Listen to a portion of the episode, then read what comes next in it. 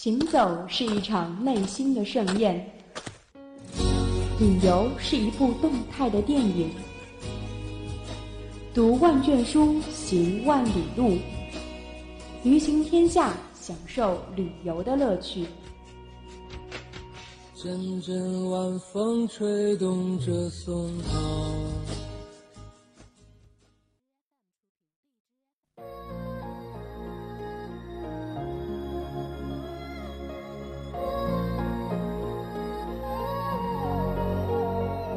Okay, hvis du fik at vide, du havde en dag tilbage at leve i, hvad vil du så gøre? Hvad jeg vil gøre? Jeg tror, jeg vil hæve lidt penge på min firmakonto. Hello，各位听众，欢迎收听 FM 九十五点二浙江师范大学校园之声，这里是驴行天下，我是今天的主播嘉宾。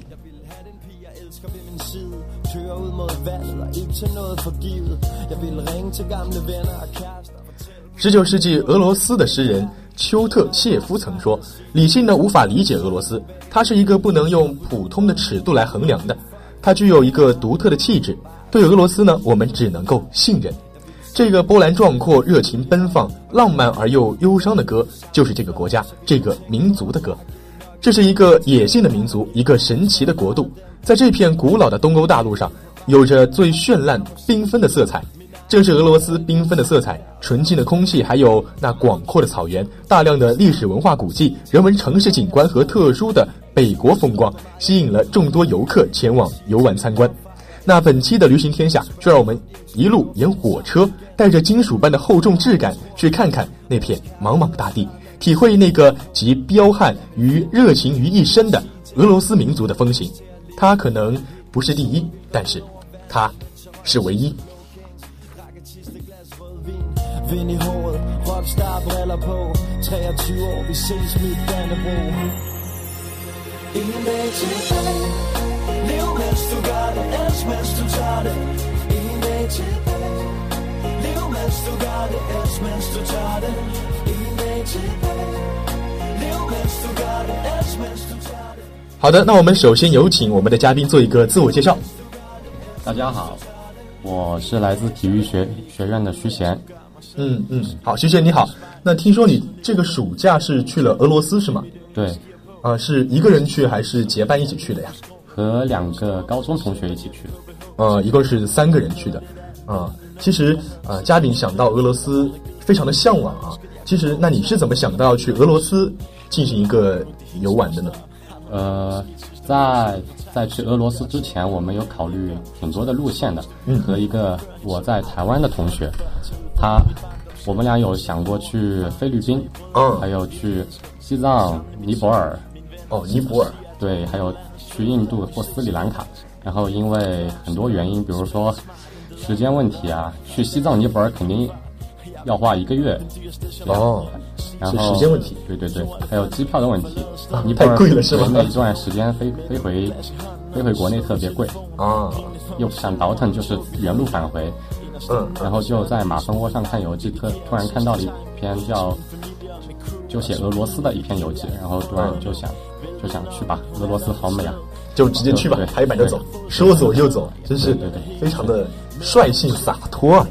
那其实呃，可能像你这样说去拍板下来去俄罗斯到直接去的话，中间隔了时间是不是很长，还是就直接就去？有有隔。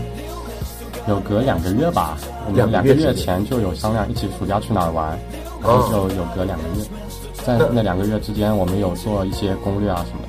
嗯，就是做了一些比较详细的攻略。那大概有是怎么样一个流程？就是我们先把路线设计一下，从我们从三个宁波人，然后从宁波去杭州出发，坐坐火车坐到了哈尔滨，去了哈尔滨，对，哈尔滨，然后去。去了一个中俄边境的小城，叫做满洲里。从哈尔滨对，哈尔滨到满洲里坐火车。嗯，从满洲里到到中俄边境的一个俄罗斯的小城，叫后加贝尔斯克。哦，非常具有那种俄罗斯气息的一个名字。对对对，坐大巴出去的。嗯，他们两个小城其实也就相差了十公里这样吧，就是很近，特别近。啊，就像是一个国土，然后。就是铁丝网拦着的，然后穿过那个铁丝网旁边的那个边境就到了。是不是有很多那种士兵拿枪在边上站着？有有，然后你就大巴穿过去就可以了，是吗？对对对。这样会不会有点紧张啊？看这么多枪。呃，不会不会，因为以前也穿过好几次了。哦，就是有这种经历了，就感觉就还好。是的。啊，那其实这两个城镇是离得蛮近的嘛。那会不会就是我们满洲里跟这个后加贝尔这个地方，它特色有没有很鲜明的对比？有，有一些房子就特别特别有觉得不一样，还有那里的，嗯还有那里的，就是文字就不一样，完全不一样。文字不一样。对，那里已经完全没有汉字了。啊，就是虽然只隔了一点点路，但是完全就不同的两个世界的感觉。嗯，是的。啊，那。在那边有什么不一样的体验吗？就在那个后加贝尔那儿。后加贝尔那儿就觉得印象比较深的是遇到了一个，在遇到一个俄罗斯的小孩吧，他在中国中国待了五年，然后中文说的非常溜。然后。他在那边带我们去买了电话卡，用俄语，因为那里的人基本不说中文，也不说英文。就讲俄语，然后他相当于向导了，是吗？是的，是的，小向导，然后带我们去买，去超市，告诉我们哪哪家超市便宜，哦，准准备一下粮食在火车上吃，哦，然后他说他他 他有说他以后要当一个中文老师，中文老师在俄国吗？在就俄罗斯，对对对，啊，在俄罗斯当一个中文老师，啊，那离开了那个后加贝尔之后，我们又去了哪？后加贝尔后面一看是赤塔。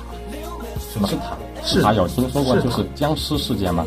赤塔有有一个事件叫僵尸事件，呃，就是什么，就像就像前一段时间非常火的那个《釜山行》，嗯嗯，就丧尸啊那种，有一段时间好像怎么搞，但是也不知道是真的还是假的，在那边出现过这一次，对对对，有这种恐怖，是的，我也到了那边，然后有别人告诉我的，啊，会不会毛骨悚然了一下？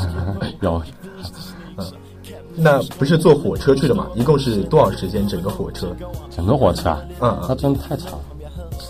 大概有？基本每一段都有一个晚上这样吧。最长的一段我坐了五十三个小时，五十四个小时这样。呃，就是坐了两天两夜还不止。呃，火车是一段再买下一段，然后坐过一段再买下一段，还是我们一个联票？呃，不是联票，我们是在网上。就在提前在国内提前一个月购票嘛，高铁、火车那种，哦，跟国内也挺像的。然后就就在网上提前一个月在俄罗斯官网上，俄罗斯火车官网上买的票。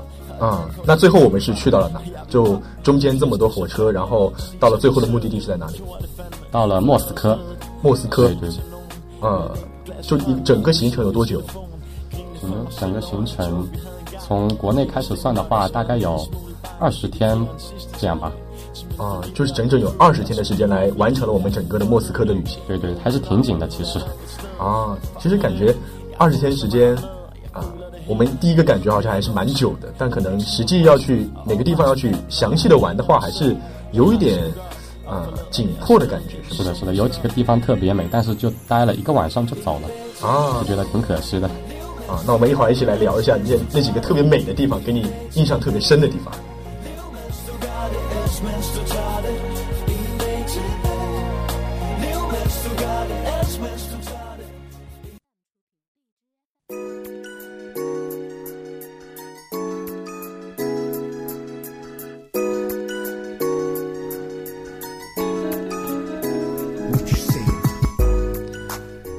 其实像这样子一个二十天的游那个一个旅程，让我听着就感觉非常的激情，有那种很向往的感觉。那这整个行程下来，有没有给你一些，嗯，就整个感觉上最好的，就最有感觉的那种地方？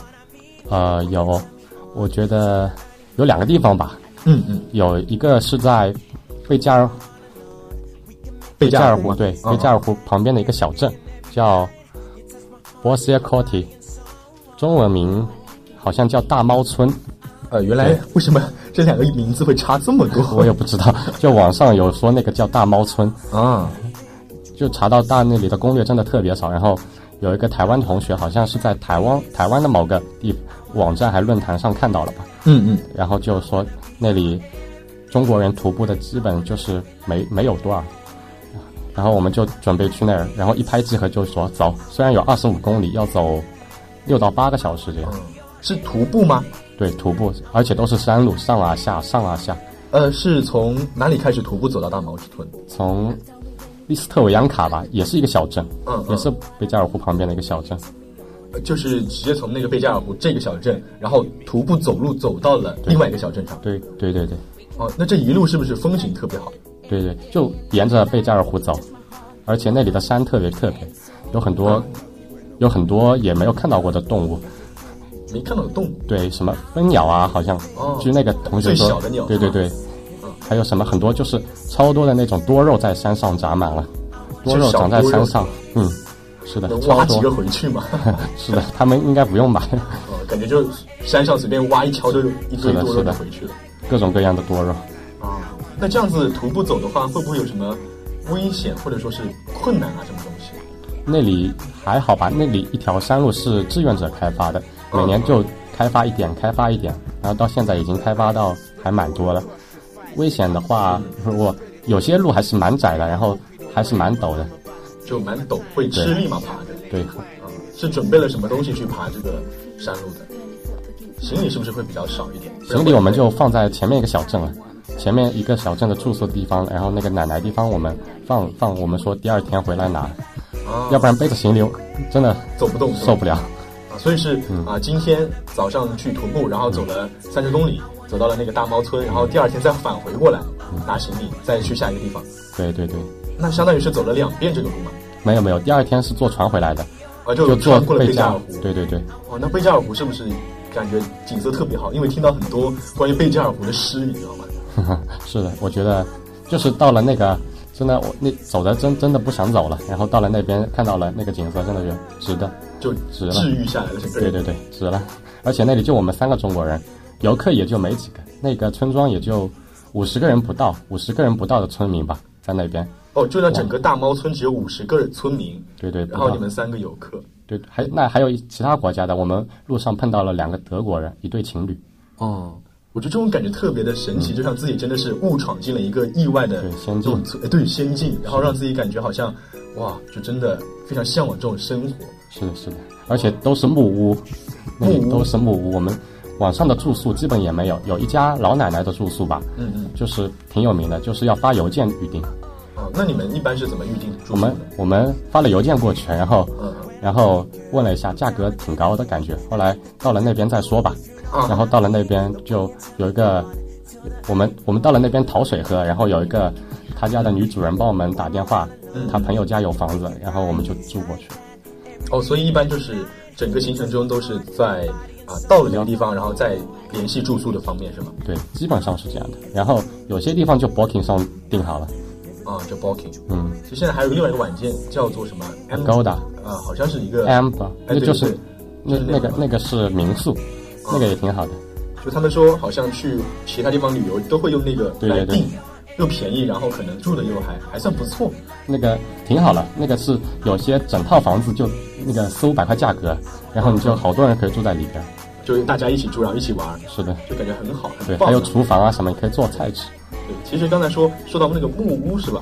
嗯在俄罗斯可能，俄罗斯是不是一个艺术氛围比较浓重的一个地方？就是可能乡村里面啊，然后啊、整个的田园风格会比较浓郁一些，对对对，我觉得艺术是真的非常浓厚，艺术气息。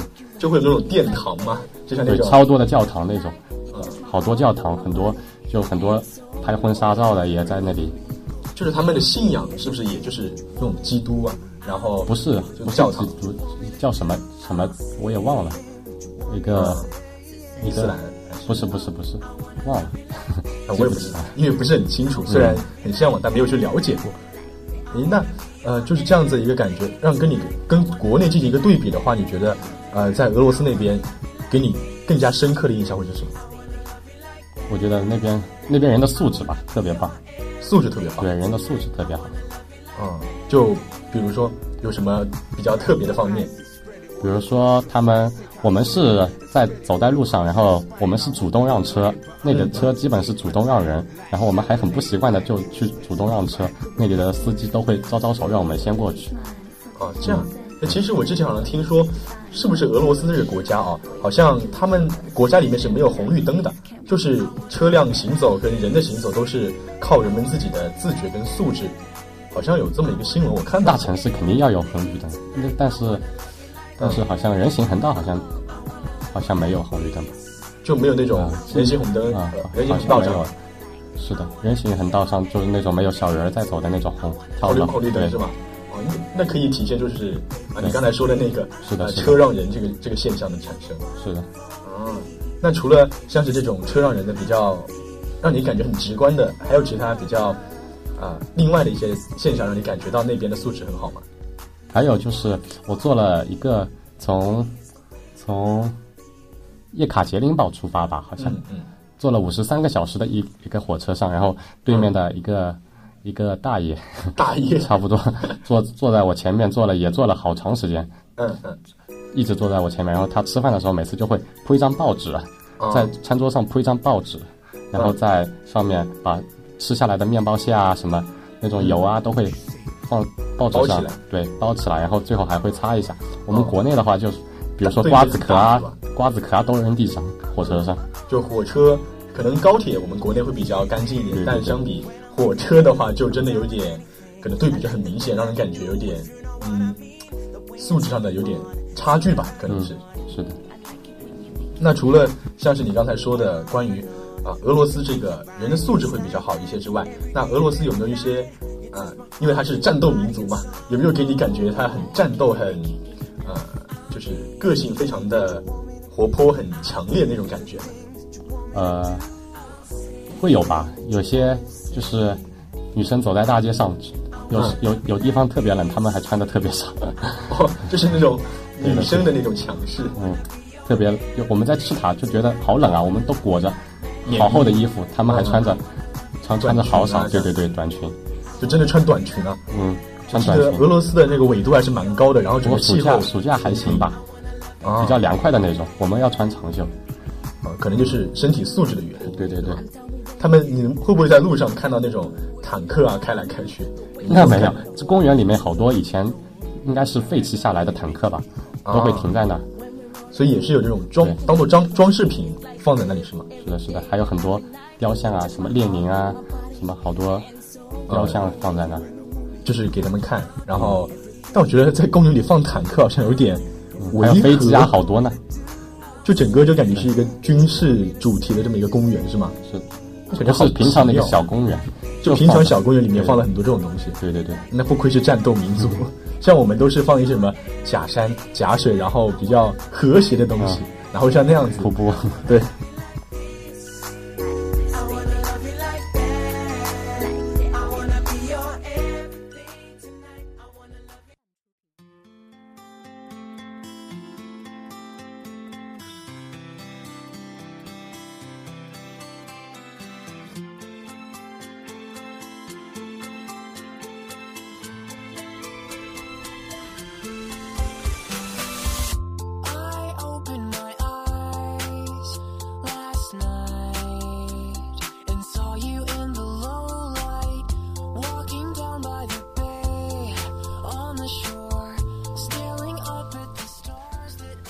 那我们到了最后一个莫斯科的时候，有没有去一些比如说比较著名的景点去进行游玩？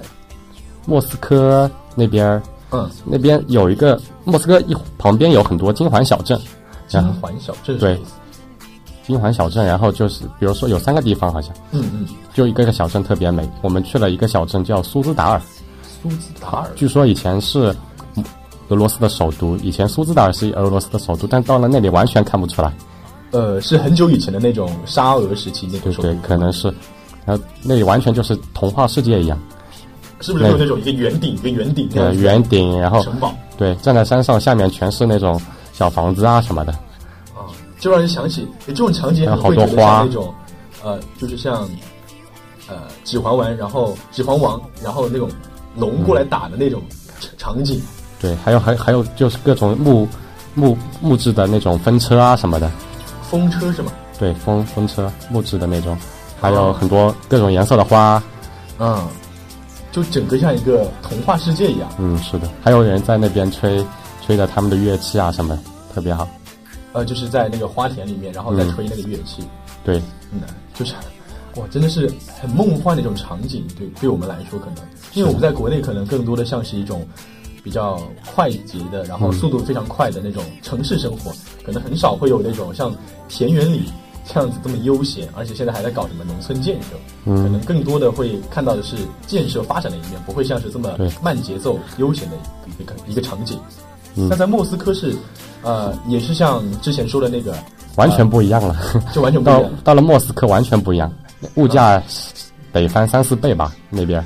呃，是对相较于之前的那个对对，，而且两个离得特别近，两、啊两个离得特别近的地方，莫斯科物价要翻好几倍。还有，哦对，吃一碗吃个吃个午饭啊，随随便便都要好，都要五六十块钱吧。呃，吃个炒饭啊，嗯，吃份薯条啊什么的。那边食物应该跟我们国内是差距蛮大的吧？像他们一般吃什么东西？他们以土豆为主食，土豆为主食对，啊，然后加土豆吃的特别多对，有吃，还有什么罐头啊，各种罐头，罐头，嗯，就是那种什么鱼子酱啊，很多哦罐头。那种罐头吃的话是为了什么？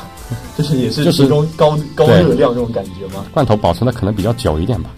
但我觉得那边可能气温也蛮低的，不需要说特意要去注意什么、那个呃保保鲜啊。他们还有那种面包会特别硬，看嗯大大列巴，对，那那种喝酒啊，什么伏特加呀，会不会很多？会，他们走在路上都喝，嗯，走在路上都喝。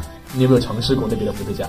有喝喝吧，那个好像算是伏特加，在街边就是吃买一碗喝，喝喝俄罗斯的小朋友那时候就在边境那边有喝，还他们那边酒是不是特别烈一点？会比我们这边我喝的还好，还好？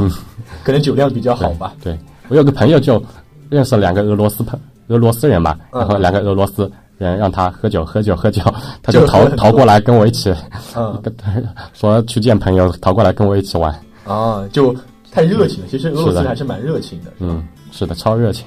啊他们就觉表面上超超级冷酷的，走在路上板着一张脸，嗯，嗯但是问他问题就超级热情。啊，其实就是去了也不用担心，因为都会回答你。嗯对那你们不是说一般都不讲英文跟中文吗？那你们怎么交流啊？就用要么手语，要么就用谷歌翻译。然后嗯，谷歌翻译不是也有语音啊什么的？嗯嗯，就写一句，然后再对 跟他回一句，这样子。嗯，那这样子整个的感觉还是亏的，我们的俄罗斯人民很热情，不然可能还真的走不下这一趟。嗯对吧，是那俄罗斯它的整个发展的水平跟我们国内像是比较大的这种啊呃上海啊、北京啊有什么不一样的地方吗？就你的感觉？我觉得呃莫斯科那边没有北京、上海那么挤。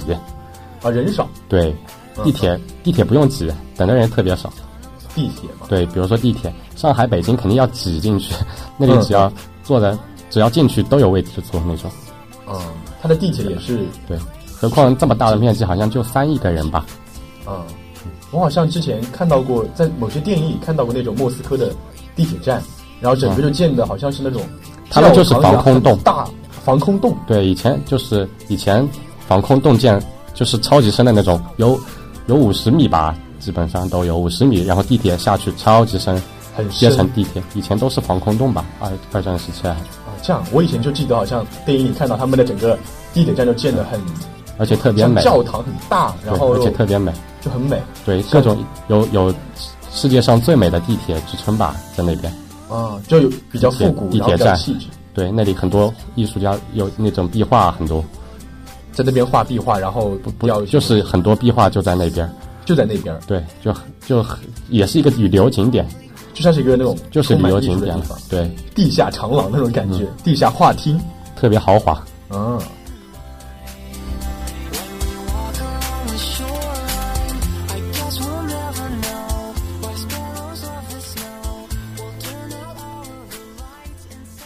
我们刚才其实讲了这么多关于俄罗斯这个城市以及啊、整个啊、俄罗斯哎莫斯科这个地方嘛。那你觉得，如果我们深入去想俄罗斯这个地方，你用一个词来定义一下当地的这种特点，你会用什么什么词？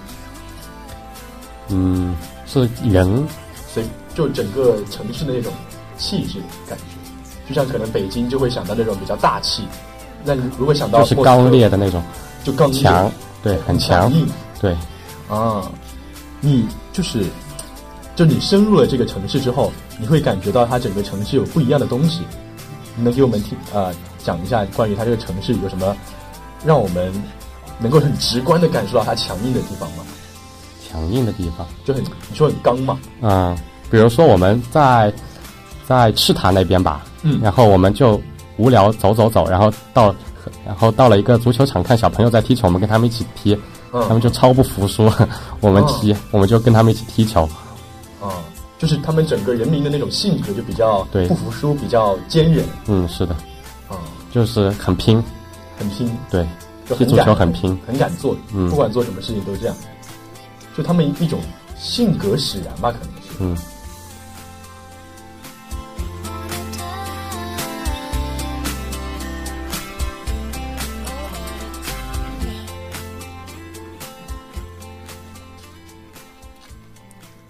其实我们刚才讲了这么多关于俄罗斯这个城市，关于啊呃俄罗斯这个国家以及它这个莫斯科这个首都城市吧。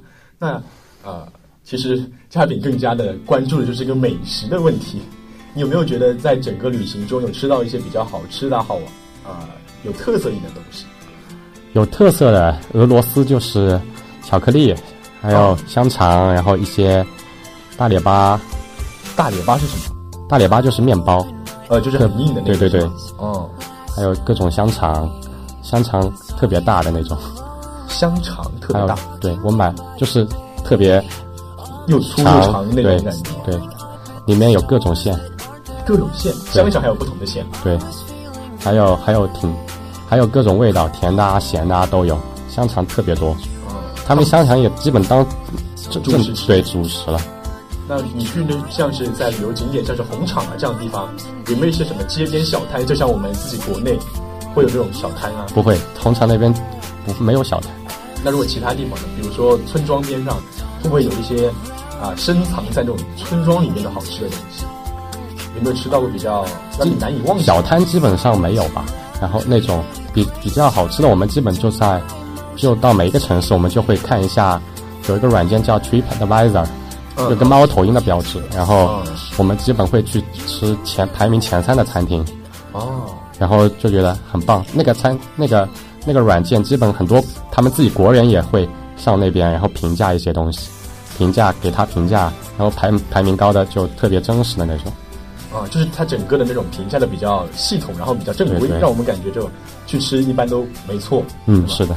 那如果让你安利一下我们听众朋友们，可能想去俄罗斯，然后想去啊、吃一些比较好吃的东西，玩一点比较好玩的东西，你会给他们什么建议？就整个行程的话，行程的话，我觉得有两个地方不要错过吧。嗯，有一个叫就是大猫村，中文名叫大猫村。呃，徒步旅行那个是吗？对对对，嗯可以坐船过去，但是船期要搜一下，在网上最好查仔细一点，不要过去就没回来了。没回来，对就住在那边了，对对对，有有时候就一星期三趟船，三趟，嗯蛮少的呢。对，挺少的。有时候我们那天就是刚好他住宿的他爸那个他爸爸，嗯。然后刚好去外面进口一些东西吧，嗯嗯，然后我们就坐了他家的船就相当于三个人包了一条大船出去回去了。就很酷。嗯，那还有？还有一个地方就是苏兹达尔，不要错过。苏兹达尔是？苏兹达尔就是莫斯科旁边的一个金环小镇里面的一个小镇，啊，就是刚才讲的那个，可能是首某个某个时期的。首都。对，啊那里特别棒，可以多住几天，啊，在里面而且那里的食物比莫斯科 便宜好多。啊，就可以先吃饱了再去莫那里的。那里的地美食还是不错的，也就是那里有一家餐厅，就是在 Advi TripAdvisor 上面排名第一，很不错。嗯嗯，好的。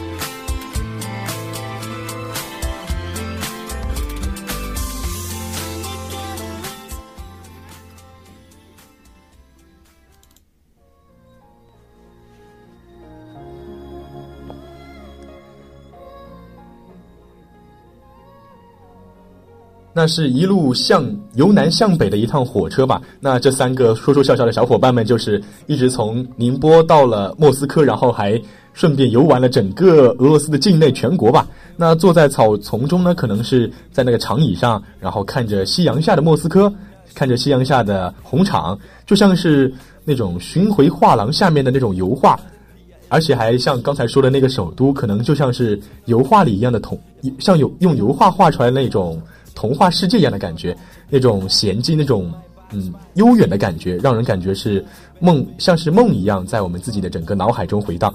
那也是富有很很富有诗意吧。俄罗斯呢，其实就是一部很厚重的书，可能我们无法在二十几天的时间把它整个都看透，也不可能把它整个都读完嘛。但是我们可以回过头来细细的去品味，去领略一些更加让人感觉到嗯有感觉的那些韵味。那其实也是非常感谢我们的体育学院的徐贤同学能够做起我们今天的。旅行天下，并且呢，跟我们分享他的那些精彩的故事。那么，各位听众，下周五同一时间，请继续锁定旅行天下。我们今天的节目就到这里，要跟大家说再见了。那我们下期不见不散，再见，拜拜。